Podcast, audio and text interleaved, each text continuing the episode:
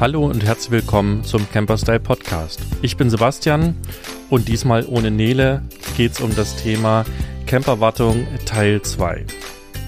Ich habe mir dazu wieder den Heinz eingeladen, den ihr schon aus der letzten Folge kennt und wir haben entschieden, auch wenn wir gesagt haben, wir lassen uns einen Monat Zeit, zumindest den Teil 2 nachzuschieben und wie ich gerade schon im Intro gesagt habe, ist Nele heute nicht dabei. Nele ist in Mexiko mit äh, Halil, ihrem Mann, unterwegs und äh, die erkunden so ein bisschen das Land und vor allem die Küste. Ich bin ziemlich neidisch und gleichzeitig ist das Internet nicht so stabil, dass es Sinn macht, den Podcast gemeinsam aufzuzeichnen. Deswegen quasi heute einmal ohne Nele.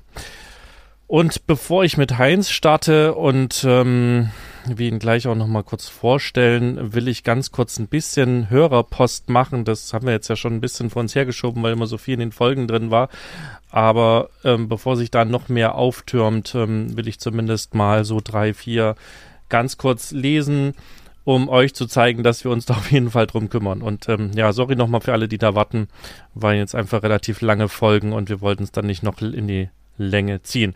Ja, fangen wir an mit ähm, Andy. Andy hat uns geschrieben, dass äh, seine Frau mit den Kindern und er seit 2020 mit Mobilheim unterwegs sind und äh, sich beim Einführen in die Materie quasi auf unseren Pod äh, Podcast aufmerksam geworden sind und äh, er uns auf dem täglichen Weg zur Arbeit mit dem Rad hört er genießt das Fernweh auf den nächsten Trip und äh, dankt uns für den tollen Podcast. Also da sind wir natürlich immer auch sehr dankbar für, wenn wir so ein cooles Feedback bekommen.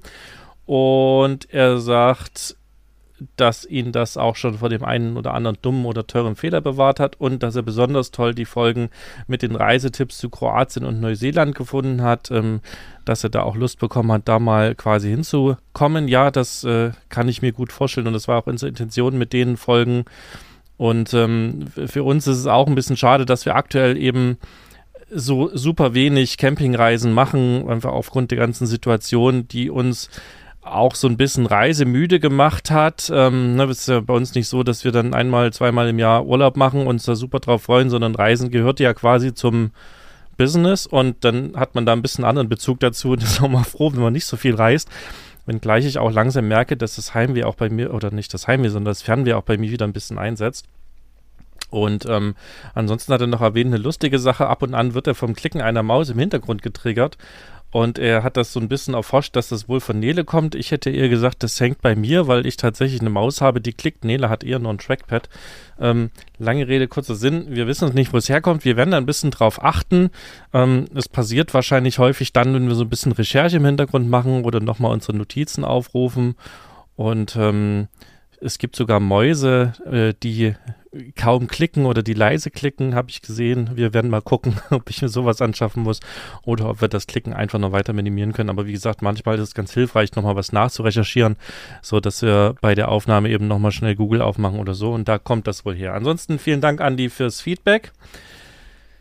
Dann haben wir noch ein Feedback bekommen von Babette. Ähm, sie möchte die Gelegenheit nutzen, ähm, uns ein Lob auszusprechen. Sie hat unseren Podcast bei Apple entdeckt und äh, da sie viel mit dem Hund und zu Fuß und mit dem Fahrrad draußen unterwegs ist, sind Podcasts quasi eine tolle Möglichkeit äh, zur Unterhaltung und für neue Infos und die Mischung aus Informationen mit persönlichen Erfahrungen macht das Ganze für sie sehr authentisch. Ja, danke ähm, Babette, das ist auch so ein bisschen unser Ansatz gewesen, dass wir halt einfach auch unser Wissen, was wir haben, rüberbringen und euch eben damit beraten und ähm, freuen uns auch über dieses Feedback.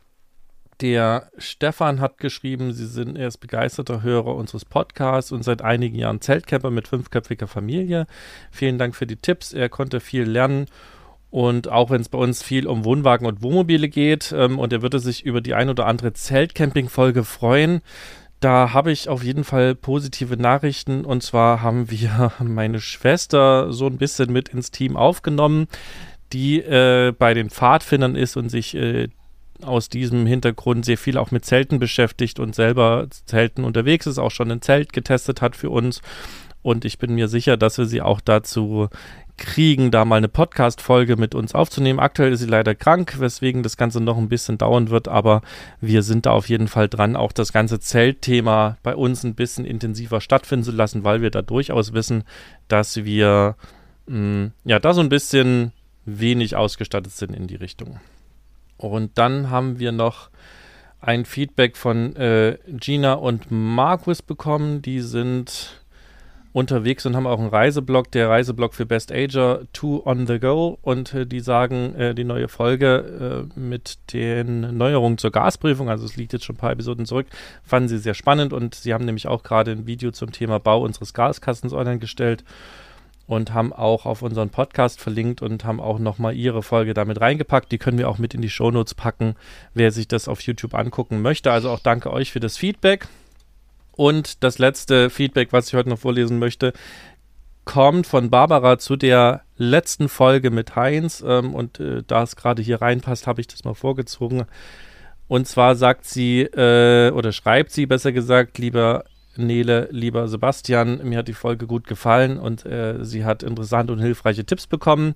Sie fand, äh, dass wir einen guten Mittelweg gefunden haben zwischen den Dingen, die eigentlich jeder wissen sollte, der ein Fahrzeug im Straßenverkehr bewegt und zu detaillierter Fachsimpelei, also das genau richtige Maß an Tiefe. Bitte weiter so. Und sie würde interessieren, welche Erfahrungen es mit betrügerischen Pannenhelfern gibt, wie man sie erkennt ähm, und wie man sich möglichst gut vor ihnen schützen kann. Und sie sagt, sie ist Mitglied äh, des ACE und würde als erstes versuchen, dort anzurufen. Vielleicht gibt es auch Erfahrungen, wie hilfreich die Schutzbriefe sind. Und das ist eigentlich eine ziemlich gute Einleitung, ähm, um äh, Heinz mit dazu zu holen. Ähm, Heinz, erst nochmal von mir herzlich willkommen hier im Podcast. Hallo Sebastian. Schön, dass du wieder da bist und dann ja. sag doch mal was dazu. Also ähm, wir haben ja ganz kurz vorher drüber gesprochen und ich habe gesagt, ja, also dass, dass Leute rumfahren und äh, quasi einem bei einer Panne helfen, ohne dass man die angerufen hat, passiert ja nicht. Und da hast du aber schon ähm, Einspruch erhoben und äh, ja, sag doch mal was dazu, ähm, was da deine Erfahrungen sind. Ja, tatsächlich habe ich das äh, aus meiner jahrelangen Erfahrung äh, im Pannenbereich tatsächlich schon mitbekommen, dass sich Pseudo-Pannenhelfer auf die Straßen begeben, bevorzugt Autobahnen und halt auf Pannen oder liegebliebene Fahrzeuge lauern. Ähm, ist jetzt nicht mehr so lukrativ, gibt inzwischen andere Baustellen, aber man ist halt nicht gefeit. Schlitzohren gibt es überall und äh, eine ganz interessante Sache, die ich da auch äh, live mitbekommen habe, ist halt, dass ein, ein, ein Automobilclub nachgeahmt wurde. Es wurde eine Pannenhilfe geleistet und man hat sich am, im Anschluss diese Pannenhilfe schriftlich bestätigen lassen. Dann hat sich leider für den Havaristen herausgestellt, dass er keine Bestätigung über eine Pannenhilfe unterschrieben hat, sondern einen Auftrag. Und daraufhin folgte natürlich eine fette Rechnung. Ähm, gibt es leider immer noch. Inzwischen ist es hier in Deutschland wohl nicht mehr ganz so schlimm, aber im Ausland kann ich mir sowas immer wieder vorstellen. Auch gehört und gesehen. Also, äh, wie du eben bereits schon sagtest, äh, die Dame hier mit dem ACE, da gibt's eigentlich nur eine Möglichkeit. Ruft eure Versicherung an, wie auch immer die heißt, ACE, Provinzial oder was weiß ich was, und lasst diese das organisieren. Organisiert nicht selber. Macht das über eure Versicherung und äh, lasst euch dann von der Versicherung auch durch die Panne durchführen. Die sagt euch dann schon, äh, wie das läuft. Eine gute Versicherung macht es immer zahlungsfrei, so dass man vor Ort nicht bezahlen muss. Und wenn euch geholfen wird, ohne dass das ein, äh, ein Partner dieser Versicherung ist und der dann halt Vorkasse haben möchtet, klärt es erst mit der Versicherung, ob das in Ordnung ist, dass sie in Vorkasse geht. Genau, und untersch unterschreibt vor allen Dingen auch nichts, würde ich sagen. Wenn da jemand genau. kommt, euch helfen will, das kann ja immer passieren, das muss ja gar kein Pannendienst sein, wer auch immer, unterschreibt halt nichts, das ist das Wichtigste ne? und klärt das mit eurer Pannenhilfe oder mit eurem Verein, wo ihr seid oder Versicherung, gibt es ja ganz verschiedene Varianten, klärt das einfach ab, so wie Heinz schon sagt. Und ähm, mir fällt nämlich auch gerade ein, dass äh, gerade hier in, in Portugal, ähm, wir haben hier quasi nicht weit weg eine Mautautobahn und da weiß ich zum Beispiel, da fährt auch so ein, so ein Fahrzeug die ganze Zeit auf und ab ähm, mit einem großen, äh, mit einer großen Warnung drauf. Also es ist auch so ein Fahrzeug, was quasi sicherlich hilft, wenn man eine Panne hat. Ähm, ich habe keine Ahnung, ob das was kostet, wie das läuft ähm, und im Zweifel kann euch das sicherlich gerade auch auf Mautstrecken passieren.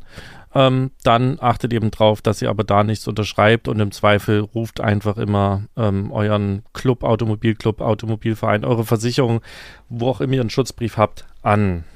Dann hat ja Barbara noch zweiten, eine zweite Frage reingebaut. Ähm, vielleicht gibt es auch Erfahrungen, wie hilfreich die Schutzbriefe sind. Also da kann ich jetzt selber als Betroffener sagen, absolut. Also wir haben bei unserem Wohnmobil, ähm, das äh, siebeneinhalb Tonnen wiegt, einen Schutzbrief von der Versicherung mit dazu bekommen. Der kostet, ich glaube, 49 oder 79 Euro im Jahr. Das ist also wirklich wenig Geld. Und es war tatsächlich so, dass wir in Spanien eine Panne hatten und ähm, die quasi wirklich einen, jemanden losgeschickt haben mit einem Tieflader, der das Fahrzeug aufgeladen hat, der uns zur nächsten Werkstatt gebracht hat, wo man uns dann geholfen hat. Also die Reparatur selber, die mussten wir bezahlen. Ähm, das war nicht mit abgedeckt, aber alleine äh, der Transport ist wahrscheinlich schon locker eine mehrfache Jahresgebühr ähm, gewesen, wenn ich das rechne. Und von daher aus meiner Sicht ist das eine sinnvolle Geschichte. Äh, Heinz, du quasi von der anderen Seite, wie stehst du dazu? Ja, kann ich dir nur vollkommen äh, beipflichten. Aus eigener Erfahrung, weil ich halt in dem Thema auch äh, drinne bin. Wenn wir jetzt mal einen Betrieb nehmen, der sich nach der VBA richtet, das ist der Verband der Abschleppunternehmen. Die geben jedes Jahr eine Empfehlung heraus, was so ein Abschleppvorgang, so ein Abschleppfahrzeug mit Kraftfahrer, mit Sprit, Versicherung, was dieses Fahrzeug in der Stunde einbringen muss, wenn es arbeitet. Und äh, da ich diese Preise äh, kenne und die mir sehr wohl bewusst sind, ähm, sind wir bei Wohnmobilen, die über dreieinhalb Tonnen gehen, äh, schnell in Stundenlöhnen von drei, vierhundert Euro und mehr bei deinem speziellen Fahrzeug mit siebeneinhalb Tonnen, äh, da rückt ein Berge Pannenfahrzeug aus, das kostet die Stunde von VBA vorgeschlagen 600 Euro. Die Stunde. So, so ein Abschleppvorgang, bis der bei dir ist, aufgeladen hat, dich weggebracht hat, zurück wieder auf dem Hof ist. Drei, vier Stunden sind da schnell weg. Mhm. Brauchen wir jetzt alle keinen Taschenrechner, das ist teuer. Da ist der halbe Urlaub flöten. Also so ein Club hilft immer.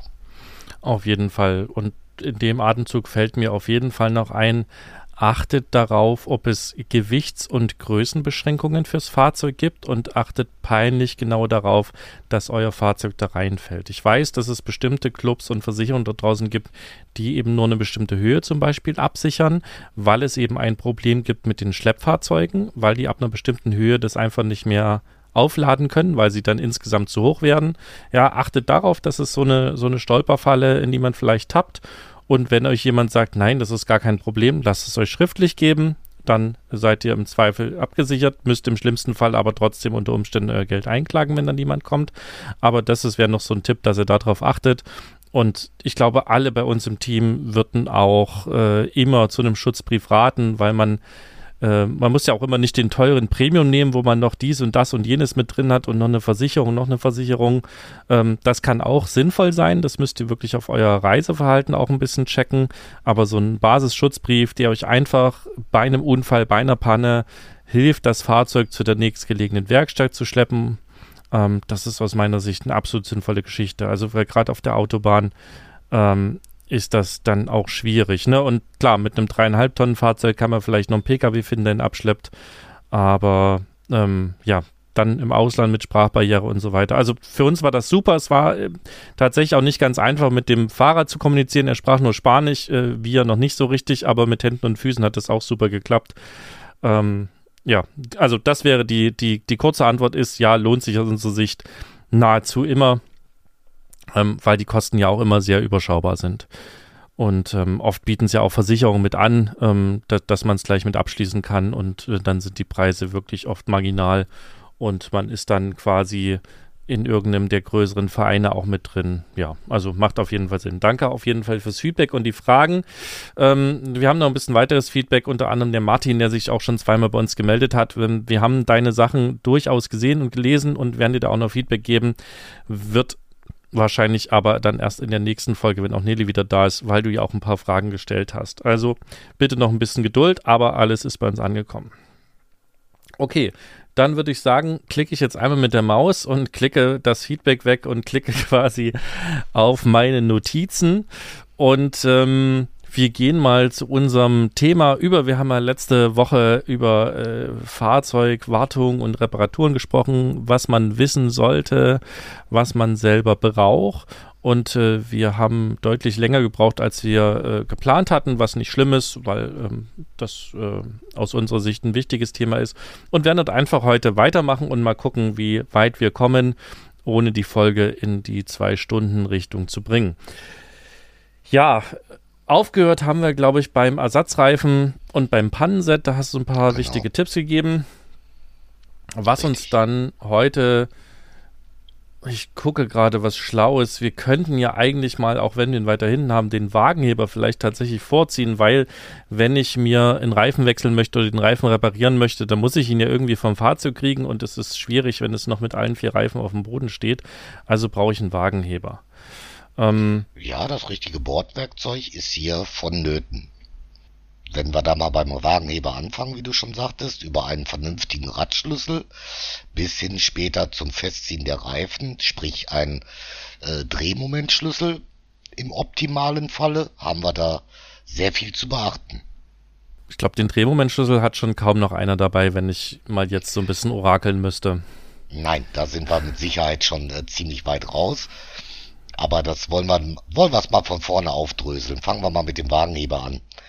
Ähm, wenn wir jetzt von Wohnmobilen sprechen, wir hatten es ja schon im letzten Podcast, äh, nehmen wir mal meinen beliebten Fiat Ducato, der als dreieinhalb Tonnen äh, Fahrgestell rauskommt, mit seinem Bordwerkzeug, was in diesem Fall ja auch ausreichend ist, äh, ist immer noch die Frage, was passiert nach dem Umbau? Ist nach dem Umbau das Bordwerkzeug angepasst? Ja, nein. Das wäre sicherlich im Vorfeld zu prüfen. Denn oftmals ist es ja so, dass so ein Wohnmobil auch aufgelastet wird. Dann haben wir anstatt ein dreieinhalb Tonnen Fahrzeug plötzlich ein 4,2, 4,5 Tonnen Fahrzeug. Und äh, da könnte schon mein mitgelieferter Serienwagenheber Schwierigkeiten bekommen. Ähm, Im Regelfall ist auf so einem Wagenheber ein Aufkleber, was er heben darf. Und ich muss einfach meinen Fahrzeugdaten entnehmen, wie viel schwerer ist mein Auto beispielsweise geworden. Dann äh, würde ich sogar empfehlen, der Einfachheit halber, vielleicht die Bordwagenheber, die Bordwerkzeuge sind ja oft einfach mechanisch. Spindelwagenheber in der, in der Regel. Ähm, wer da jetzt nicht gerade jeden Tag im Fitnessstudio ist, der ist gut dran getan, vielleicht äh, auf einen Hydraulikwagenheber umzusteigen. Findet man oftmals äh, in Baumärkten oder aber auch äh, bei Amazon im Internet. Ähm, muss man halt schauen, dass man halt einen DIN-genormten nimmt, damit man auch Sicherheit hat und dass die Traglast dieses Wagenhebers zu meinem Fahrzeug passt. Das wäre jetzt auch eine, Gra äh, eine Frage von mir. So, jetzt habe ich einen Fiat Ducato, der wiegt jetzt 4,4 Tonnen muss jetzt ich einen Wagenheber kaufen, der auch 4,4 Tonnen heben kann? Oder wie, wie rechne ich das jetzt aus, was ich für einen Wagenheber brauche, was der für eine äh, Traglast sozusagen braucht? Nein, grundsätzlich natürlich nicht, weil ich möchte ja nicht das ganze Auto auf diesen Wagenheber stellen, sondern im Regelfall stelle ich ja eine Achse drauf, ein Rad. Ähm, natürlich haben die Achsen nicht alle immer die gleiche Lasten. Vorne habe ich meist ein bisschen weniger Last bei einem Transportfahrzeug Wohnmobil wie auf der Hinterachse. Ähm, deswegen sollte ich mir mal anschauen, was hat meine Hinterachse für eine Traglast oder die Vorderachse, je nachdem welche äh, schwerer belastet ist. Und in diesem Bereich sollte ich den Wagenheber ansiedeln. Denn das ganze Auto muss der nicht heben. Das heißt, okay, ich brauche jetzt die Achslast. Wo kriege ich die denn her? Die kriege ich in der Regel äh, aus dem Fahrzeugschein heraus. Da kann ich mir die anschauen. In den technischen Daten vom Datenblatt des Fahrzeuges, sprich Bordbuch, oder Aufbauerdaten. Äh, bei den Wohnmobilen kriege ich ja in der Regel so, so ein Heftchen dabei. Wo dann nochmal die, die ganzen Daten wie die Tankvolumen, Wasservolumen und natürlich auch dann Anhängerlasten, äh, Achslasten, die werden ja von den meisten Aufbauern nochmal explizit beschrieben. Ja. Okay, und dann habe ich die Achslast, was weiß ich, die ist jetzt, keine Ahnung, 2,5 Tonnen, die Hinterachse, und jetzt äh, dividiere ich das durch zwei und weiß dann, was mein Wagenheber heben muss, oder wie geht es dann weiter? Ähm, grundsätzlich würde ich immer den schwersten Fall nehmen. Ja, jetzt könnte ich auch nochmal meine Achslast, weil ich nur die eine Achse anhebe, äh, ausrechnen, aber das ist, ist ein Diagramm ich heb ja nicht äh, nur ein Viertel des Fahrzeuges. Das kommt ja drauf an, steht's schräg, steht's gerade. Also ich würde Einfachheit halber immer die Achslast von der schwersten Achse als Wagenheberlast nehmen. Sprich, wir haben jetzt ein 4,4 Tonnen Fahrzeug. Im optimalen Falle haben wir 50-50. Im Normalfall wird sich das eher so 60-40 bewegen. Sprich, wir haben dann auf der Hinterachse halt 2,5 Tonnen. Mhm. So, und dann würde ich mir halt auch einen Wagenheber suchen, der 2,5 Tonnen kann. Damit will ich nicht komplett das ganze Auto hinten hochheben, aber ich habe meine Sicherheiten. Okay, verstanden. Und ich hoffe, unsere Hörerinnen und Hörerinnen auch und wissen jetzt, was man da tun kann. Ich bin übrigens auch großer Fan der Hydraulikwagenheber. Wir haben auch zwei im Fahrzeug drin und ich weiß gar nicht, ob es für das Gewicht, was wir haben, auch Spindelwagenheber gibt, aber ich kenne die noch vom Pkw und wenn ich ein bisschen Geld übrig hatte, würde ich das immer quasi ersetzen, weil es im Fall der Fälle einfach deutlich schneller und einfacher geht, weil ich nur ein bisschen pumpen muss und eben nicht mit wirklich Muskelkraft dieses, dieses, diesen Gewindestab da drehen muss. Ähm, aber das kann jeder halten, wie er selber in Form ist und wie die eigenen Armmuskeln gestaltet sind. Was natürlich, äh, wenn ich noch gerade einwenden darf, äh, sicherlich auch noch zu beachten ist, wenn ich meinen Wagenheber ersetze durch einen hydraulischen, dann muss ich mir dann natürlich nochmal kurz über die Hubhöhe Gedanken machen, weil so ein Hydraulikwagenheber geht nicht unendlich hoch.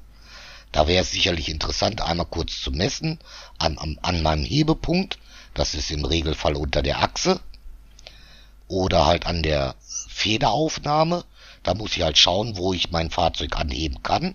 Das können wir jetzt nicht pauschalisieren, das muss man halt an dem jeweiligen Fahrzeug schauen und mir eben einmal messen, wie hoch muss mein Wagenheber sein und wie hoch muss er heben, dass ich das Rad frei kriege. Guter Punkt, da hätte ich jetzt überhaupt nicht drauf geachtet. Das hat bei mir Gott sei Dank immer gepasst. Aber das ist nochmal ein wichtiger Punkt, den du da angesprochen hast. Okay, das war es erstmal zum Wagenheber. Jetzt hast du gerade ja noch den, den Radmutternschlüssel angesprochen. Der ist ja auch im Normalfalle, also früher gab es das tolle Radkreuz. Ähm, heute aus Kostengründen ist es eher nur noch ein Radmutternschlüssel mit einer Nuss von dran, also der nur noch eine Größe bewegen kann. Ähm, Gibt es da an denen irgendwas auszusetzen, was zu verbessern? Oder sagst du, nö, das reicht, wenn man den dabei hat? ist von Hersteller zu Hersteller sicherlich unterschiedlich. Ähm, in der Regel sehe ich leider immer so gepresste Blechschlüssel, die original dabei sind. Du hast das richtige Stichwort schon gesagt. So ein Radkreuz gibt es für kleines Geld. Man muss natürlich schon schauen, dass es ein einigermaßen vernünftiges ist. Da gibt's auch Gurken bei, die dann krumm werden. Und vielleicht ähm, der Einfachheit halber ein kleines Stückchen Rohr kann man sich viel mit helfen, die man dann auch als Verlängerung aufsetzt. Denn solange so ein Fahrzeug neu ist, ist ja alles schick. Da sind die Muttern leichtgängig und alles ist toll. Aber so ein Wohnmobil, wir wissen es ja, das wird ja auch schon mal ein bisschen älter. Und da kann schon mal die eine oder andere Schraube auch etwas fester sitzen. Also da würde ich nicht äh, sparen und mir einen vernünftigen Radschlüssel, in welcher Form auch immer, ja, es gibt das berühmte Radkreuz, es gibt explizite Radschlüssel mit Verlängerung gleich integriert. Ja, die kann man für kleines Geld äh, sich anschaffen. Optimal wäre natürlich, wie du schon eben gesprochen hast, damit ich nicht nur eine Schraubengröße damit fest oder losmachen kann, vielleicht so ein Knarrensystem. Jeder kennt ja die, die berühmte Ratsche, auch Knarre genannt. Und sowas gibt's auch als Radschlüssel mit einem Vierkant, wo ich mir verschiedene äh, Nüsse draufsetzen kann, um verschiedene Rad, äh, da abzudecken. Macht jetzt aber auch nur Sinn, wenn ich vorhabe, auch mal anderen zu helfen oder wenn ich auch mal häufiger das Fahrzeug wechsle, oder? Weil sonst ändert sich ja die Radmotorgröße ja, nicht. Nehmen wir jetzt mal als Beispiel, du hast ein Zugfahrzeug, ein Wohnmobil und weil du ja. eine große Familie hast, nimmst einen Wohnwagen mit. Ja. Oder du nimmst einen Anhänger mit, wo ein Bötchen draufsteht. Oder dein Moped oder ähnliches. Okay, verstanden. Oder du hast einen Fahrradgepäckträger. Verstanden. Das, äh, wenn ich nur mit dem Wohnmobil ausschließlich fahre, ist das nicht so wichtig, aber je mehr ich unterschiedliche unter Umständen eben Muttern dort habe und Größen habe, desto sinnvoller genau. ist eben auch ein, genau. ein, ein Ratschensystem oder eben auch ein, ein Radkreuz, je nachdem. Genau, und bei so, so, so einem Radschlüssel äh, ist halt wichtig darauf zu achten, dass ich ein bisschen Hebelweg habe. Kann mir das Leben einfacher machen. Ja, also da hilft das, das obligatorische Metallrohr, was man vielleicht irgendwo findet. Genau ähm, Oder teleskopierbare Radschlüssel gibt es auch. Okay. Gut, und dann haben wir noch den äh, Drehmomentschlüssel, kennt ihr vielleicht aus der Werkstatt, habt ihr das schon mal gesehen? Ähm, das sind die Dinger, die so knacken beim äh, Drehen, die sorgen quasi dafür, dass eben die Mutter nur mit einer bestimmten Kraft angezogen wird und nicht zu viel und nicht zu wenig bekommt. Die Dinger das sind. Wäre, ja. Entschuldige, das wäre der absolute Optimalfall. So ein Gerät ist relativ teuer und auch nicht ganz leicht und sperrig. Also wenn ich dann halt mit meinem Radmutterschlüssel das Rad ordentlich befestigt habe, halt auch hier wieder eben einmal zur Reifenwerkstatt höflich fragen, ne, gerade einen Radwechsel gemacht, äh, vielleicht kann man da mal eben nochmal nachziehen, machen die meisten aus Service. Abgesehen davon, wenn ich ein Reserverad draufgezogen habe, brauche ich so oder so irgendwann ein neues Rad. Das heißt, ich suche dann ja eh die Werkstatt auf. Ja, also spätestens da sollte dann vernünftig nachgezogen werden. Ja, ich glaube auch, da kann man drauf verzichten aus Kostengründen und kann das lieber so regeln. Selbst wenn man da irgendwie zehnmal einen Fünfer in die Kaffeekasse legt, Richtig. ist man immer noch günstiger, als wenn man sich so einen Schlüssel gekauft hat. Wer sowas öfter braucht, okay, da kann man das anschaffen, aber das, das ist quasi schon mehr als die Kür dann ähm, auch noch einen Drehmomentschlüssel dabei zu haben. Aber damit wisst ihr, dass es sowas gibt ähm, und die, die werden ja auch an verschiedenen Stellen eingesetzt und wenn man dann natürlich ein Ratschensystem hat, dann kann man das auch für viele Sachen nutzen, aber ich glaube, wenn ihr nicht selber Bastler seid, da ist das nicht so die sinnvollste Geschichte. Springen wir rüber zur Bremse. Das war ein Thema, was auch Nele besonders wichtig war als äh, ja. Wohnwagenbesitzerin und äh, Fahrerin, Zieherin, wie auch immer man das nennen möchte. Ähm, da kann man ja, oder da gibt es ja so die, die klassische Auflaufbremse und die kann man wahrscheinlich auch ein bisschen warten zumindest, oder Heinz? Was, was kann man da denn machen? Äh, grundsätzlich möchte ich hier erstmal vorweggreifen. Wer nicht wirklich technisch bewandert ist, möchte bitte bei der Bremse wegbleiben. Ist halt ein super heikles Thema, da hängt sehr viel dran. Ich kann, wie du schon sagtest, natürlich immer im Vorfeld meine Bremse prüfen und gerade auch beim Wohnwagen ein wenig Wartung durchführen. Wenn wir jetzt mal explizit auf den Wohnwagen gehen, der hat ja die sogenannte Auflaufbremse. Das heißt, ich habe ein Zugmaul, was über ein Rohr mit dem Stoßdämpfer mit dem Anhänger verbunden ist. Und dieses bewegt sich hin und her. Äh, bei den Wohnwagen, die mir geläufig sind, sind überall Schmiernippel dran. Das ist zum Beispiel eine Sache. Diese Auflaufbremse wird abgeschmiert, sollte in regelmäßigen Abständen geprüft werden. Äh, dann sollte der Kopf geprüft werden auf Spielfreiheit, indem man den äh, in alle vier Himmelsrichtungen einmal bewegt, ob der richtig schön smooth in dem Rohr läuft oder ob ich Spiel habe. Sobald ich Spiel habe, ist das schon der erste Anze die ersten Anzeichen von Verschleiß. Dann können wir weitergehen zum Bremsgestänge. Auch für den Laien prüfbar. Hängt das Gestänge durch? Ist das, ist das, äh, habe ich darin Spiel? Alles, was sehr viel, ein bisschen Spiel muss sein, sonst löst sich die Bremse nicht, sonst hängt die zu stramm und läuft warm. Aber wenn es viel Spiel hat, sprich, ich kann das irgendwie 5 mm hin und her schlackern, dann ist meist schon irgendwo was ausgearbeitet. Dann muss da schon mal nachgearbeitet werden. Ähm, da geht's aber schon wieder in Richtung Fachwerkstatt. Okay. Also hier ist Reinlichkeit um Abschmieren. Das ist machbar. Aber fürs Abschmieren brauchen wir ja auch wieder eine spezielle Fettspritze sozusagen. Also da das, braucht man eine Fettpresse, jawohl. Das kann man schon wieder nicht mit, mit klassischen Hausmitteln machen, sondern braucht schon wieder Werkzeug. Und auch da muss man dann gucken, lohnt sich die Anschaffung oder mache ich es, wenn ich sowieso zur HU oder was auch immer fahre genau. oder zum, zur Durchsicht fahre und es da eben mitmachen zu lassen. Hier ist eigentlich die Sichtprüfung das Wichtigste. Sind meine Manschetten an der Bremse in Ordnung? Sprich am Auflaufkopf, wo dieses Schieberohr ist. Da ist eine Gummimanschette, ein Faltenbalg. Ist der in Ordnung? Ist der nicht gerissen? Kommt da kein Fett raus? Das kann ich äh, ohne weiteres prüfen.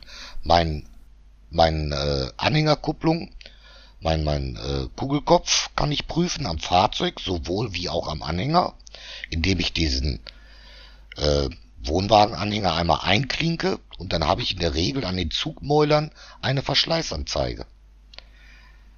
Wie wir schon im ersten Thema sprachen, mit, mit, mit dem Ölmessstab habe ich da ein Minimum, ein Maximum, eine Markierung am Zugmaul und das sagt mir, ob beides in Ordnung ist, sowohl die Kugel als auch das Maul. Das sind Sachen, die kann ich tatsächlich selber machen. Okay, das wäre jetzt nämlich auch meine nächste Frage gewesen. Wie sieht es dann bei der, bei der Kupplung aus? Äh, ja, auch speziell den Anti-Schlinger-Kupplungen, die jetzt vermutlich in äh, einem Großteil gerade der neueren Modelle verbaut sind. Ähm, da muss ich dann im Zweifel mal ins Handbuch wahrscheinlich gucken, wie genau die, die Verschleißanzeige zu lesen ist oder was die mir genau. wo anzeigt. Bei der Schlingerkupplung, die du gerade ansprichst, fällt mir gleich pauschal 1 ein. Ähm, aus alter Schule weiß ich noch, dass man die Anhängerkupplung immer ganz gerne gefettet hat, damit der Verschleiß vom Zugmaul nicht so hoch ist und von der Kugel. Wenn ich jetzt eine Anti-Schlingerkupplung habe, dann sollte ich Fett tunlichst vermeiden. Denn so eine Anti-Schlingerkupplung, die arbeitet mit Bremsbacken auf dieser Kugel und wenn da Fett dran kommt, ist die Wirkung hinüber. Dann funktioniert das nicht mehr. Ganz wichtiger Punkt, den man nicht oft genug wiederholen kann. Genau, gerade wer alte Schule ist und das noch gelernt hat mit dem Fett auf der Kugel, das äh, ja, verhindert eigentlich komplett die Wirkung der Anti-Schlingerkupplung und ähm, ist, äh, macht sie quasi wirkungslos. Ja, in diesem Falle gehen sogar die verantwortlichen Bremsbacken äh, gehen halt kaputt. Okay, also darauf verzichten. Ja, dann haben wir quasi Bremse und äh, äh, Anti-Schlingerkupplung kurz besprochen, was man da machen kann. Ähm, gehen wir weiter zu Dingen, die man definitiv selber machen kann. Gucken wir kurz zu den Türdichtungen. Ist oft bei Neufahrzeugen noch kein Problem. Ähm, da funktioniert alles super, aber je älter das Fahrzeug wird und je kälter oder heißer es draußen wirkt, desto mehr kann es eben passieren, dass die dann auch porös werden, dass die kleben ähm, und da macht es tatsächlich ein bisschen Sinn, sich vorher ein bisschen drum zu kümmern, die zu pflegen. Ich habe noch im Kopf, irgendein glycerinhaltiges Mittel drauf zu schmieren. Ähm, ja, äh, da gibt es ja sehr viel, wenn von den einfachen Türdichtungen über die, die Fen Fensterdichtungen beim Wohnwagen, Wohnmobil. Mhm. Und da hat so jeder so, glaube ich, so ein bisschen sein eigenes Mittelchen. Es gibt spezielle Sprays, die man kaufen kann und die damit einreiben. Ähm, es gibt Talkum, das kennt man unter Babypuder. Ist ähnliches. Silikonspray und wie sie nicht alle heißen. Es gibt dazu Fettstifte, Waffenöle, jeder benutzt da so sein Mittelchen. Wichtig ist jedoch das, was du gesagt hast. Einmal einen Blick drauf werfen und einfach diese Dichtung pflegen. Das ist Gummi, das härtet aus, wird unter Umständen sogar porös und wenn ich das ein bisschen pflege, ein bisschen geschmeidig halte mit dem ein oder anderen Mittelchen, da kann man sich einlesen. Aber da hat jeder so sein Hausmannsrezept. Ja. Und ähm, wie, gesagt, wie gesagt, also Talkum oder Silikonspray eingerieben, äh, ein bisschen auf den Lappen, einmal über die Dichtung rieben. Das zieht ein bisschen ins Gummi ein und hält es geschmeidig. Alles klar. Und wenn ihr sonst nichts habt, dann guckt halt einfach im Zubehörmarkt, online, offline, wo auch immer, nach ähm, Dichtungspflegemittel. Da gibt es auf jeden Fall auch einiges. Ich weiß auch, dass wir fürs alte Wohnmobil da auch mal irgendwas angeschafft haben, weil die auch schon ein bisschen spröder waren. Das hat dann nicht mehr so super geholfen, aber das ist auf jeden Fall auch ein ähm, Punkt, den man machen kann. Nächstes Thema sind wir dann beim Schloss. Ähm, Schloss ist ja tatsächlich eigentlich nicht so der klassische Pflegeort, außer das Fahrzeug wird älter, steht im Winter, soll im Winter auch mal benutzt werden und hat da irgendwie mal Wasser reingekriegt. Dann ähm, kann es eben passieren, dass man Schlüssel ins Schloss vielleicht noch reinkriegt, aber nicht mehr drehen kann. Und ähm, was ich noch von früher weiß, ähm, als ich auch noch in kalten Gefilden unterwegs war, aktuell ist das ja nicht mehr so unser Problem hier in Portugal. Ähm, da gibt's so ein Enteiser-Spray, so kleine Fläschchen mit so einer Düse drauf und dann das ja, packt man da einfach rein und dann ähm, taut das quasi wieder auf. Ähm, gibt's da irgendwas zu beachten, irgendwas falsch zu machen? Ja, durchaus. Ähm, du sagtest es gerade, da gibt's kleine Fläschchen mit einer Düse die sprühe ich da rein, die sogenannten Enteiser. Funktioniert für diesen Moment wunderbar. Tut, was es tun soll. Es löst das Eis auf und ich kann mein Schloss bewegen. Leider ist das meistens Alkohol. So, in den Schlössern ist ein bisschen Fett drin, ein bisschen Schmierung. Wenn ich natürlich jetzt mit Alkohol reingehe, um das Eis zu lösen, wasche ich auch meine Schmierung raus. Dann sollte ich möglichst zeitnah ein bisschen wieder Fett in dieses, in dieses Schloss reinbringen, ein bisschen Kriechöl, WD-40, Ballistol und wie sie nicht alle heißen. Dass ich das Schloss im Anschluss nochmal ein bisschen fette. Damit es quasi nicht wieder passiert. Aber sonst, wenn ich das nicht habe, muss ich eigentlich dem Schloss, muss ich dem Pflege angedeihen lassen? Macht das Sinn oder? Nein, eigentlich okay. nicht.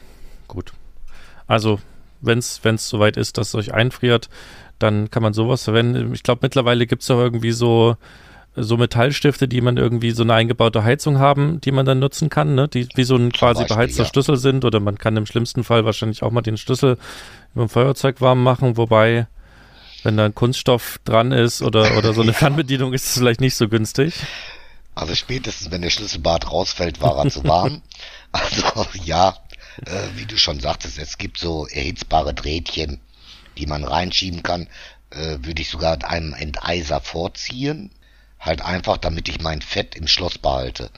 Allerdings, wenn ich dann so weit bin, dass ich erstmal Wasser im Schloss habe, dass mir das einfriert, sagt mir das ja auch schon, dass ich zu wenig Fett da, da, dort drin habe. Dann sollte ich mit Silikonspray oder ähnlichem halt nacharbeiten. Okay, gut. So, dann haben wir Dichtungen, wir haben uns ums Schloss gekümmert und äh, bleibt noch, was man auch noch, naja, mehr oder weniger selber machen kann, das Thema Licht. Ähm, manches ist einfach und je nach Fahrzeug bringt es einen manchmal auch zur Verzweiflung. Ähm, generell ähm, macht es vermutlich Sinn, so eine kleine Birnchenbox dabei zu haben, ähm, wo quasi für das eigene Fahrzeug abgestimmt einmal alle Lämpchen sind, die so kaputt gehen können. Ähm, je älter das Fahrzeug wird, desto wichtiger ist es wahrscheinlich, weil dann doch häufiger mal was kaputt gehen kann. Und sich dann im Zweifel auch mal anzuschauen, wie kann ich das Birnchen denn selber wechseln. Ne? Also ich weiß, bei, bei Heckscheiben, äh, bei Heckscheiben, bei Heckscheinwerfern ist es noch relativ einfach. Da ist es oft, naja, je nach Fahrzeug irgendwie eine Schraube, die man lösen muss oder zwei. Und dann ist man da schon dran. Und da gibt es eigentlich nur zu beachten, dass man am besten die Birnchen mit einem mit einem Handschuh nur berührt, mit irgendwie einem, einem Stoffhandschuh, damit man eben keine Fingerabdrücke hinterlässt, weil ja dieses Fett darauf, wenn es heiß wird, wiederum die Lebensdauer verringert, habe ich gelernt. Ist das richtig? Kannst du das bestätigen? Ja, das ist durchaus richtig. So, das eine oder andere Lämpchen mag das gar nicht, kann sogar dazu führen, dass das Glas platzt. Okay, also da. Weil da doch schon ein bisschen Hitze entsteht da irgendwie einen Handschuh bei haben. Da tut sicherlich auch ein Gummihandschuh, wenn der gerade frisch ist. Ähm, ein kleiner Putzlappen, je nachdem, wie gut ich rankomme. Okay, so. Ähm, schwierig wird es dann, durfte ich selber schon feststellen, bei Frontscheinwerfern. Ähm, da brauche ich oftmals ein abgeschlossenes Elektro, äh, ja, Kfz-Mechaniker, äh, eine Kfz-Mechaniker-Ausbildung, um das, an das Ding ranzukommen, weil die manchmal doch äh, dermaßen krass eingebaut sind, weil ja gerade auch bei den Transportern vorne im Motorraum nicht viel Platz ist da müsst ihr mal gucken, wie das bei eurem Fahrzeug ist. Manchmal ist es sehr einfach, man muss irgendwie ein paar Drähte zur Seite biegen und kommt ran äh, und manchmal nicht. Was ich da empfehlen kann, wenn ihr keinen Heinz habt, den ihr anrufen könnt, äh, so wie ich, dass ihr äh, mal bei YouTube guckt, gebt euer Fahrzeugmodell an, möglichst mit Baujahr und ähm, Scheinwerfer, Lampe wechseln oder Birnchen wechseln. Da findet man häufig relativ viele Videos dazu und ganz oft kann man damit auch wirklich was anfangen und sieht eben, was man tun muss. Ähm, und gegebenenfalls, wenn man die Zeit hat, vielleicht mal eine Trockenübung an einem sicheren Fleck, dass ich weiß, wie es funktioniert, wenn ich es brauche. Ja, das habe ich noch nie gemacht. Aber ja, es ist sicherlich eine sinnvolle Geschichte im Vorfeld. Ähm, ist ja Gott sei Dank auch häufig nichts, was jetzt super dringend ist, weil selbst wenn ein Scheinwerfer ausfällt, hat man ja immer noch einen zweiten und kann da halbwegs noch irgendwie sich auf dem Parkplatz retten ähm, und dann da mit dem Handy eben bei YouTube gucken. Also ein bisschen Datenvolumen dabei haben ist immer schlau und ich habe auch festgestellt, dass man wirklich viele so eine Selbstreparatursachen auch auch um erstmal zur Werkstatt zu kommen, tatsächlich auch bei YouTube findet. Und wenn man so ein bisschen Datenvolumen hat, ist das da auf jeden Fall hilfreich, sich äh, dann auch einfach äh, ja was anschauen zu können. Ne? Weil so ein Video ist natürlich immer viel, viel besser, als wenn ich einen Text lese, wie es geht, weil den muss ich auch erstmal verstehen, welche Klemme ich wo dagegen drücken muss, um welchen Nippel rauszuziehen. Naja. Ihr wisst wahrscheinlich, wovon ich spreche, wenn ihr euch da mal schon mal auseinandergesetzt habt. Ähm, Gibt es sonst noch von deiner Seite irgendwie Empfehlungen rund ums Licht, was man beachten sollte, was wichtig ist, außer der Vorbereitung und vielleicht auch dieser Birnchenbox? Die Bähnchenbox ist ein wichtiges Thema. Nicht nur, dass man die sogar haben sollte, um sich da selber helfen zu können.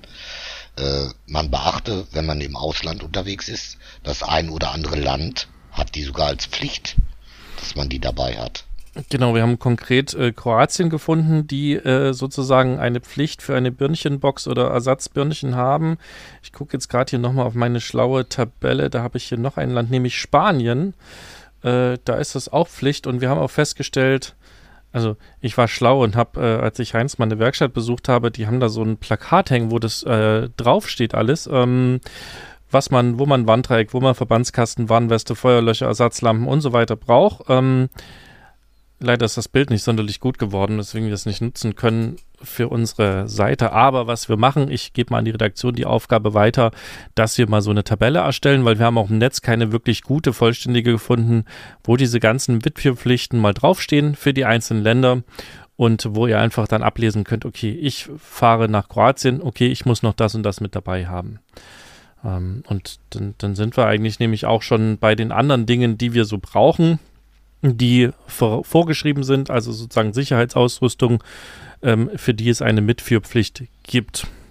Ja, das ist die perfekte Überleitung, ja. Super, ne? Ja.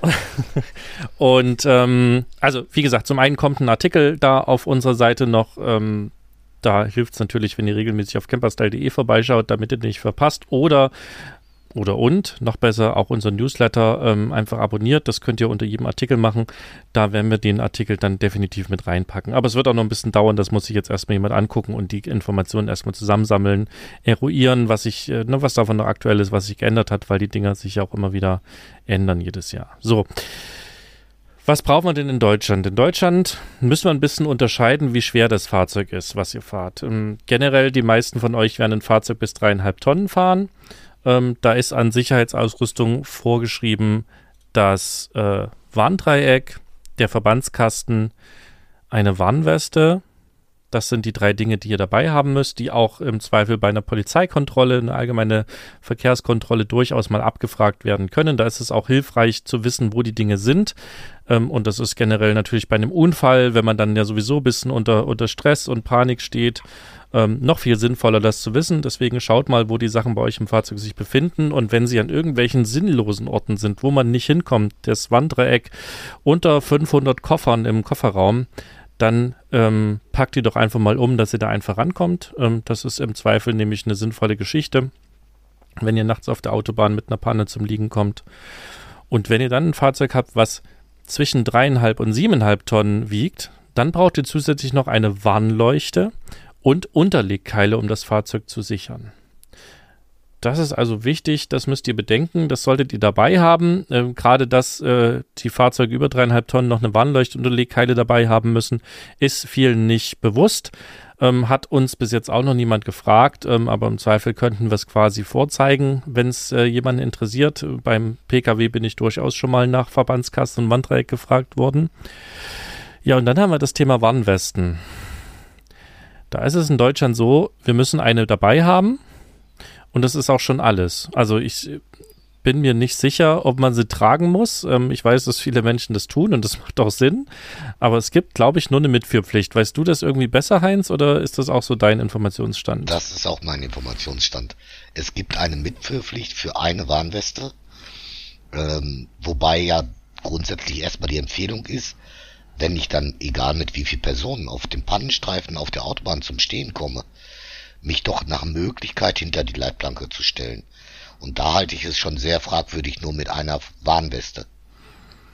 Also ich würde es äh, begrüßen, äh, für jede Person an Bord, beziehungsweise für jeden Sitzplatz eine Warnweste zu haben. Die sind so klein, die nehmen keinen Platz weg. Ich weiß nicht, also ich habe sie im Auto für alle Mann drinne. Ist so meine eigene Einstellung. Äh, da sind wir ja wieder beim Thema Deutschland mit so viel Sicherheit und da wird wieder gespart. ja, gibt mit Sicherheit eine Perspektive dafür, aber die müssen wir uns jetzt nicht angucken. Also ja, ihr müsst eine mitführen und wir empfehlen Richtig. einfach so viele dabei zu haben, wie ihr halt äh, Fahrgäste unterwegs seid oder idealerweise pro Sitzplatz. Ne, man weiß ja nie, wann mal was passiert. Beim Wohnmobil oder äh, auch beim, beim Wohnwagen, Kfz-Gespann wird es häufig dieselbe Personenanzahl sein. Da kann man eben das entsprechend kaufen. Und achtet drauf, im Ausland gibt es häufig äh, nicht nur eine Mitführpflicht, sondern auch eine Tragepflicht, auch wenn das Tragen aus unserer Sicht immer sinnvoll ist, weil das Ding nur drin dabei zu haben und nicht anzuziehen, äh, macht auch wenig Sinn. Ne? Es soll euch ja sichtbar machen auf der Autobahn bei schlechtem Wetter, bei Dunkelheit und so weiter. Ähm, und in vielen Ländern gibt es auch tatsächlich eine Mitführpflicht für alle Insassen. Also das heißt, ihr müsst zum Beispiel für Frankreich eben auch für jede Person eine ähm, Warnweste dabei haben. Auch das wird in unserer Tabelle kommen. Auch dazu gibt es schon, also wir haben beim ÖAMTC, beim Österreichischen Automobilclub und auch beim ADAC so kleinere Tabellen gefunden. Die sind aber alle nicht vollständig. Deswegen, und wir haben auf anderen Webseiten welche gefunden, die sind super chaotisch. Deswegen werden wir das jetzt mal angehen und da eine schöne übersichtliche Tabelle gestalten, wo ihr genau seht, was braucht ihr und äh, wann braucht ihr das und in welchen Ländern braucht ihr das. Das ist eine gute Sache. Gibt es sonst aus deiner Sicht noch Sicherheitsausrüstung, die sinnvoll sein kann, zusätzlich? Also inzwischen sind wir ja auch mit der Elektronik ein bisschen weiter.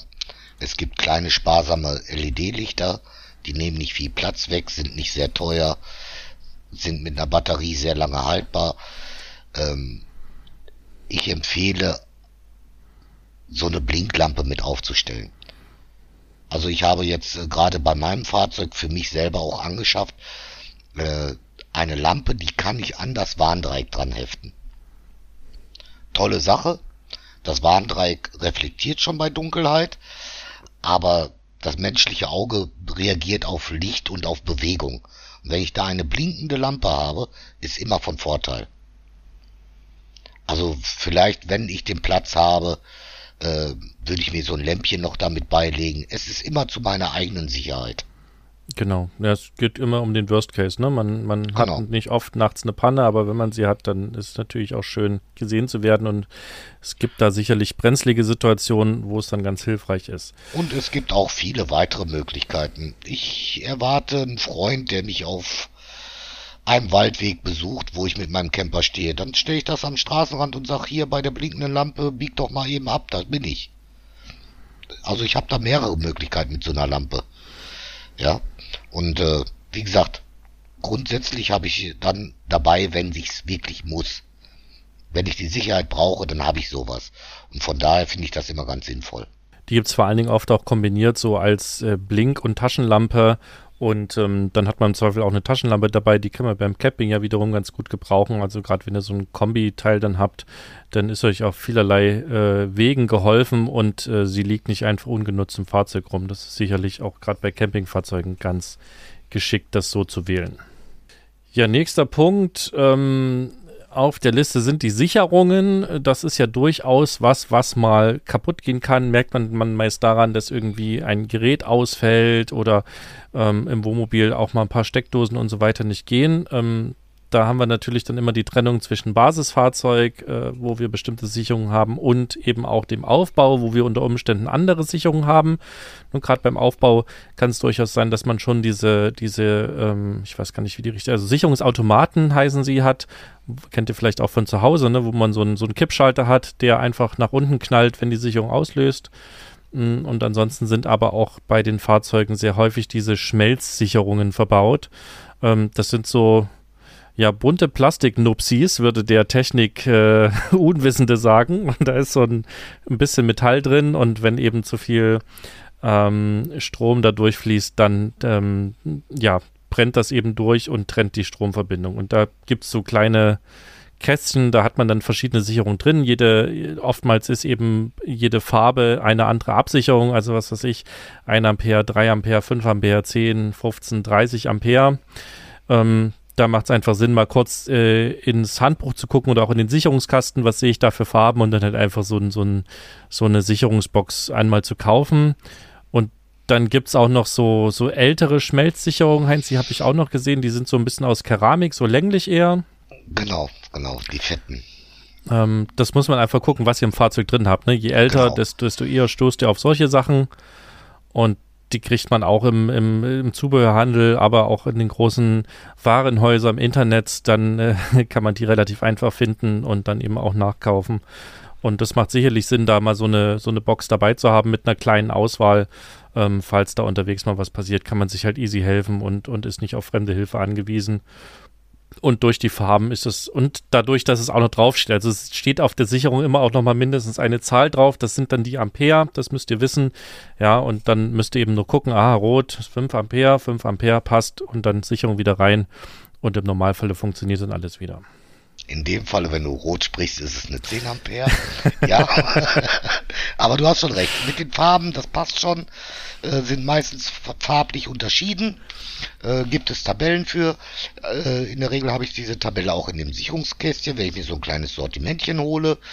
Wichtig wäre hier im Vorfeld natürlich zu schauen, was habe ich überhaupt für Sicherung in meinem Fahrzeug. Dass ich dann auch das richtige Kästchen dafür bestelle. Und man sollte vielleicht noch im Auge behalten, wenn wir jetzt vom Aufbau weggehen, wir nehmen jetzt mal das Fahrzeug, das Basisfahrzeug, auch hier hilft wieder das Bordbuch. In der Regel habe ich nämlich nicht nur einen Sicherungskasten, sondern mehrere. Oftmals im Handschuhfach, unterm Armaturenbrett, im Motorraum, unterm Fahrersitz. Also da muss ich halt im Vorfeld schauen, wo sind die Sicherungen und welche habe ich. Und auch beim Hersteller neuerer Fahrzeuge gibt es sogar inzwischen auch schon Sicherungsautomaten, wie du schon gesagt hast. Ja, die sind natürlich viel praktischer, weil ich äh, die einfach wieder hochklicke und fertig bin. Ne? Und genau so sieht's aus. Bei Camping Darauf zu achten ist natürlich, dass ich, wenn sie jetzt zweimal schon rausgeflogen ist, äh, nicht auf die Idee komme, dann zu sagen, dann nehme ich einfach mal eine stärkere Sicherung, dann wird's schon halten. Das tut bitte nicht weil dann wird es an anderer Stelle bröseln. Und das ist dann nicht die Bruchstelle, die der Hersteller vorgibt, sprich die Sicherung. Dann kann das auch mal ein Kabel sein. Und das kann Konsequenzen haben, die möchte keiner. Es kann dann zum Brand kommen. Und Richtig. was ich noch sagen wollte, in Campingfahrzeugen ist ansonsten ja auch beim Landstrom noch ein FI-Schutzschalter oder eigentlich heißt er mittlerweile anders, ähm, verbaut. Ein, ein Fehlerstromschalter letzten Endes, der eben verhindert, dass euch was passiert, wenn irgendwo was falsch vom Campingplatz reinkommt. Auch das ist ein klassischer Fehler. Kein Strom im Wohnmobil, obwohl ich den Stecker dran habe. Dann ist häufig der erste Blick angebracht Richtung Fehlerstromschalter. Das ist auch so, sieht aus wie ein Sicherungsautomat mit so einer Klappschalter und einem kleinen Taster und der ist dann häufig eben rausgeflogen, wenn es nicht auch auf Seiten der Stromsäule ist. Also das sind auch so Klassiker, die ich immer wieder ähm, gesehen habe, wo man dann recht einfach sich helfen kann. Ja, das, das bringt uns eigentlich jetzt noch zum Thema Bordwerkzeug. Was, was macht denn Sinn, was ich dabei habe? Und da scheiden sich wahrscheinlich extrem die Geister, je nachdem natürlich auch, wie viel, wie viel Wissen man schon mitbringt, was man alles selber machen kann und machen möchte und ähm, auch was man für ein Fahrzeug hat, wie man unterwegs ist. Ne? Wir zum Beispiel, die wir äh, 24-7 unterwegs waren, also ne, 365 Tage im Jahr. Wir hatten auch immer eine Auswahl an Dichtmittel und Klebstoffen und diverses Werkzeug bis hin zum Multitool, zum elektrischen dabei, um eben alle Reparaturen unterwegs auch selber machen zu können, die so anfallen. Ähm, ich habe schon in Portugal an irgendeinem Strandplatz gestanden und mein Fenster ausgebaut, neu abgedichtet, wieder eingebaut, weil es reingeregnet hat. Das hängt aber extrem davon ab, wie ihr unterwegs seid. Für ein klassisches Urlaubsfahrzeug würde ich sagen, braucht man wahrscheinlich nicht viel. Da kann so ein Multitool ganz hilfreich sein, ähm, wo ich verschiedene Werkzeuge dran habe, mit denen ich mal eine kleine Reparatur machen kann. Ähm, so, ein, so ein Schraubenzieher, eine Zange, ein Hammer sind generell auch beim Camping keine schlechte Geschichte, um, um irgendwas zu entfernen und das Gebick oder kombiniert vielleicht mit einem WD-40, mit einem Gaffertape, mit einem Paracord und mit, ähm, äh, wie heißen die, die Plastikstraps, ähm, mit einem Kabelbinder. Da kann man eigentlich relativ viel machen, was man so notfallmäßig noch hinbekommt. Ja, man kann lose Dinge festmachen und feste Dinge lose machen und so ein bisschen reparieren und machen und tun. Und für alles weitere, ich weiß nicht, Heinz, hast du dann noch schlaue Tipps, was man machen kann? Also nicht als Kfz-Mechaniker, sondern wirklich so als, so wie ich, Noob? Du, du hast es schon gesagt. Eine Zange, ein, zwei Schraubendreher, ein Hämmerchen. Ähm, so ein Multitool immer sehr hilfreich. Da bin ich schon immer auf gutem Weg. Als Campingwagen habe ich auch immer ein scharfes Messer dabei. Das ist dann auch in Ordnung. Und dann die Hausmittelchen, wie du schon sagtest, das berühmte Panzerband, die, die äh, Kabelbinder. Damit kann ich mir schon sehr viel helfen. Ja, das haben wir auch schon in anderen Folgen so genannt. Also ohne die verreisen wir nie und damit kann man auch erstaunlich vieles fixen. Ähm Tatsache ist, wie du es gerade das Beispiel benannt hast, äh, jetzt haben wir vielleicht einen weniger handwerklich geschickten Camper, der baut das Fenster nicht aus und dichtet es ab. Der nimmt sein Panzerband und klebt es ab. Das stimmt, kann man zumindest erstmal den, den Wind, äh, den Regen daran hindern, äh, genau, die nächsten Wochen reinzufließen. Das erste Präventiv, dass ich da erstmal weiterkomme. Und für die handwerklich Geschickten müssen wir uns auch jetzt nicht aus dem Fenster lernen, denn die wissen schon, was sie brauchen, um das ihrer Möglichkeit entsprechende zu unternehmen. Dann haben wir entschieden, nochmal ganz kurz, aber wirklich nur kurz ähm, was zum Thema TÜV zu sagen, einfach so auch als, als Wissen mit dazu. Also generell hängt auch äh, der TÜV oder die, die Hauptuntersuchung, wie sie heißt, also TÜV ist ja eigentlich die Marke einer äh, Prüforganisation, aber gemeinhin sagen wir TÜV dazu. Ähm, da kommt es ein bisschen aufs Gewicht und Alter eures Fahrzeugs an. Also alle Fahrzeuge bis dreieinhalb Tonnen müssen beim ersten Mal nach drei Jahren dahin zur Hauptuntersuchung und dann alle zwei Jahre. Bei Fahrzeugen ab dreieinhalb bis siebeneinhalb Tonnen in den ersten sechs Jahren reicht es, wenn sie zwei oder alle zwei Jahre hingehen. Ab dem siebten Jahr muss man da auch jährlich erscheinen. Und alle Wohnmobile über dreieinhalb Tonnen mit einem Dieselmotor, die müssen aber jährlich zur Abgasuntersuchung, das heißt zur AU. Da muss man also aufpassen. Ne? Man muss nur in den ersten sechs Jahren alle zwei Jahre zur Hauptuntersuchung, aber jedes Jahr zur Abgasuntersuchung. Da müsst ihr also aufpassen. Ähm, ansonsten kommt auch noch oft die Frage, was ist mit dem TÜV, wenn ich im Ausland bin, ist zum Beispiel auch was, was uns gerade betrifft. Unser Fahrzeug ist jetzt äh, seit langem im Ausland unterwegs und hat Deutschland noch nicht wieder gesehen. TÜV ist abgelaufen, das ist auch soweit okay. Man muss sich selber eben um die Betriebssicherheit des Fahrzeugs kümmern. Das ist eine Versicherungsgeschichte, müsst ihr mal mit eurer Versicherung sprechen, wie die das sehen. Und ansonsten müssen wir, wenn wir jetzt im April wieder nach Deutschland kommen, damit eben als allererstes eine Werkstatt bzw. eine Untersuchungsstätte anfahren, wo wir dann eben die Hauptuntersuchung machen. Und wenn wir das bei der Polizei dann auch entsprechend nachweisen können, dann gibt es dafür auch keine Strafe, weil ich ja nicht im Ausland eben zur Hauptuntersuchung fahren kann, weil das ist eine Hoheitsgeschichte, die findet eben nur in Deutschland statt. Ich kann zwar einen TÜV auch hier oder ich kann hier zu einer, sogar zum TÜV, aber auch zu einer anderen äh, Unternehmung fahren und eine Inspektion machen lassen, aber die hat eben in Deutschland keinerlei Bedeutung. Die hilft mir maximal festzustellen, dass mein Fahrzeug eben verkehrssicher ist. Hier noch einen kleinen Tipp dazu. Wenn man sich nicht sicher ist, wie lange habe ich TÜV bei meinem Fahrzeug, habe ich eben schnell zwei Möglichkeiten zu schauen. Zum einen habe ich meinen Fahrzeugschein da sollte ein Stempel mit Datum drauf sein. Daran kann ich erkennen, wie lange ich TÜV habe. Oder aber ich gehe zu meinem Kennzeichen und da habe ich diese kleine runde Plaketten. Da stehen Zahlen drauf von 1 bis 12 und die Zahl, die senkrecht nach oben steht, das ist der Monat, wann ich zum TÜV muss und die Zahl in der Mitte ist das Jahr. Sehr schön zusammengefasst.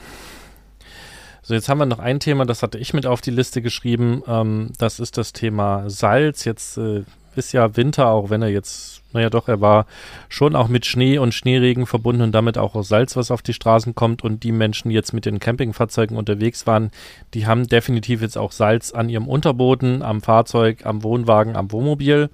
Und wenn das Zeug da bleibt, ähm, dann wird dadurch der Unterboden nicht unbedingt besser. Das Salz ist relativ aggressiv und es macht eben Sinn, auch das zu reinigen. Da wäre jetzt eine Frage, hast du da einen Tipp, wie und wo man das am besten machen lassen kann oder selber machen kann?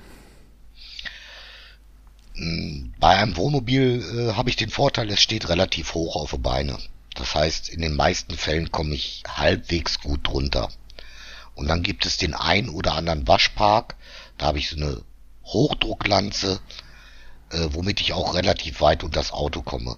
Das wäre zum Beispiel eine Möglichkeit. Denn die wenigsten werden irgendwo eine Grube haben, wo sie das Auto ordentlich waschen können. Ansonsten sage ich da immer ganz gerne, scheut euch nicht, nach dem Winter bei einem schönen Regen das Fahrzeug zu bewegen. Denn nichts spült besser, als mal so 10, 20 Kilometer durch schöne, nasse Straßen. Sollte aber, sollte aber nicht gleich der erste Regen äh, nach dem Salzen sein, Nein, das sondern. sollte ein bisschen. ich will es ja nicht verschlimmern, sondern verbessern. Ja. Lieber, ähm, erinner dich, du warst ja einmal bei mir, da haben wir so einen schönen Waschpark gehabt, da passt das Wohnmobil zwar jetzt nicht ganz rein, aber ähm, die Leitung war lang genug, die Lanze war lang genug, also man kann das schon unterm Auto auch einmal herspülen. Ja. Okay, und bevorzugt dann, ja. wäre hier tatsächlich, entschuldige, wenn ich Sie ins Wort falle, bevorzugt hier wäre natürlich wirklich ein Waschpark. Bitte nicht den Gartenschlauch zu Hause in der Einfahrt, denn wie wir in der letzten Sendung schon gesagt haben, so ein Motor, der schwitzt auch schon mal ein bisschen, so ein Getriebe schwitzt schon mal ein bisschen, da könnte das ein oder andere Kleckschen Öl dran sein und das wollen wir jetzt ja nicht äh, in die Umwelt spülen. Deswegen bevorzugt hier ein Waschpark. Genau, die haben dann nämlich Ölabscheider dabei, dass das eben dann auch getrennt wird und nicht äh, irgendwo in die Kanalisation gelangt und so ein bisschen Öl kann ja relativ viel Boden auch verseuchen. Das dann bleibt uns eigentlich jetzt als letzten Punkt noch die Frage, wenn das Fahrzeug länger steht und da wirklich nur eben aus der, aus der Fahrzeugsicht, so was man mit Innenraum und so weiter macht, da haben wir schon eine Folge zu gehabt, aber was würdest du aus Fahrzeugsicht noch sagen, was man tun könnte oder tun sollte, damit es eben dann nach dem äh, Lagern und dem Wiederbewegen alles fehlerfrei funktioniert? Hast du da noch ein paar Tipps? Also das kommt immer drauf an, wie lange habe ich das Fahrzeug stehen. Wenn ich jetzt sage, ich bin ein reiner Sommercamper und den winter ich jetzt ein, äh, dann empfehle ich hier zum Winter hin den Luftdruck zu erhöhen der Reifen, damit äh, sie nicht unrund werden oder einen sogenannten Standplatten bekommen. Ähm, gegebenenfalls die Batterie abklemmen, dass die sich nicht entlädt. Das ist auch immer eine gute Sache. Oder aber ich besuche mein Fahrzeug regelmäßig und starte es. Ja, damit die Batterie wieder geladen wird. Ja. Die Batterie ist also so ein, so ein wichtiges Thema, haben genau. wir auch schon darauf hingewiesen. Es wird ja auch noch die Aufbaubatterie, die hat ja quasi das gleiche Schicksal. Da sollte man auf jeden Fall drauf achten.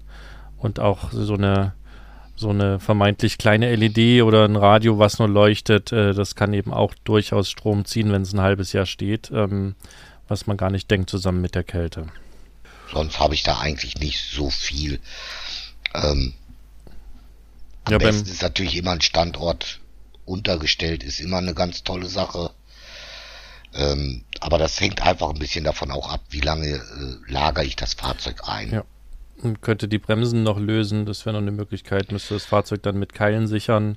Ganz genau, da bin ich bei dir. Die Handbremse nach Möglichkeit gelöst lassen auch beim Wohnwagen lieber mit Keilen absichern. Ja. Äh, denn äh, Bremsen haben die Eigenschaft, dass sie sich dann schon mal festrosten können. Und da sind wir dann ja auch gleich wieder beim Punkt Auslagern. Wenn ich dann die erste Fahrt nach längerer Zeit mache, kann es halt sein, dass ich Rost auf der Bremse habe. Die ersten paar Meter halt ein bisschen vorsichtig fahren, dass ich das alles wieder ein bisschen einbremsen kann. Jo, genau. Und den Luftdruck wieder anpassen. Und äh, wenn ihr was zum Luftdruck wissen wollt, dann hört einfach die letzte Folge nochmal. Da haben wir uns dazu auch ausgetauscht und, und Heinz seine Sicht der Dinge da uns quasi mitgegeben. Okay, jetzt ist es doch wieder äh, eine Stunde geworden, was nicht schlimm ist. Ich fand, es waren wieder sehr viele wichtige Themen mit dabei und wir haben ja auch ein bisschen Leserpost oder Hörerpost in dem Falle beantwortet. Ähm, ich habe tatsächlich auch wieder Dinge gelernt, die ich noch nicht wusste auch wenn sie mich tatsächlich diesmal nicht so sehr betreffen. Ich hoffe, ihr, liebe Hörer und Hörerinnen da draußen, habt ähm, auch wieder was mitnehmen können. Es hat euch gefallen und es war nicht so schlimm, dass wir gleich zwei Folgen mit dem sozusagen ähnlichen Thema hintereinander gemacht haben. Wir werden jetzt tatsächlich aber versuchen, dann vor der nächsten Folge mit Heinz äh, auch mal wieder ein, zwei andere Themen mit einzustreuen, damit es eben ein bisschen Abwechslung immer für alle gibt, weil nicht jeden interessiert ja jedes Thema. Ansonsten freuen wir uns immer über Feedback, was ihr uns gebt. Auch Kritik nehmen wir uns an und gucken, dass wir das verbessern, wenn wir da etwas feststellen. Und oder wenn ihr was feststellt und uns meldet. Und ja, ansonsten, Heinz, vielen lieben Dank, dass du wieder da warst. Gerne. Und ähm, Nele wünschen wir von der Stelle ganz tolle Reise weiterhin mit dem Bulli. Die sind jetzt mit dem Bulli in Mexiko unterwegs. Und ähm, ja, ähm, liebe Hörerinnen und Hörer, wir hören uns nächste Woche wieder. Abonniert den Podcast, das kostet nichts, damit verpasst ihr keine Folge. Und ähm, ja, bis zum nächsten Mal. Macht's gut, ciao.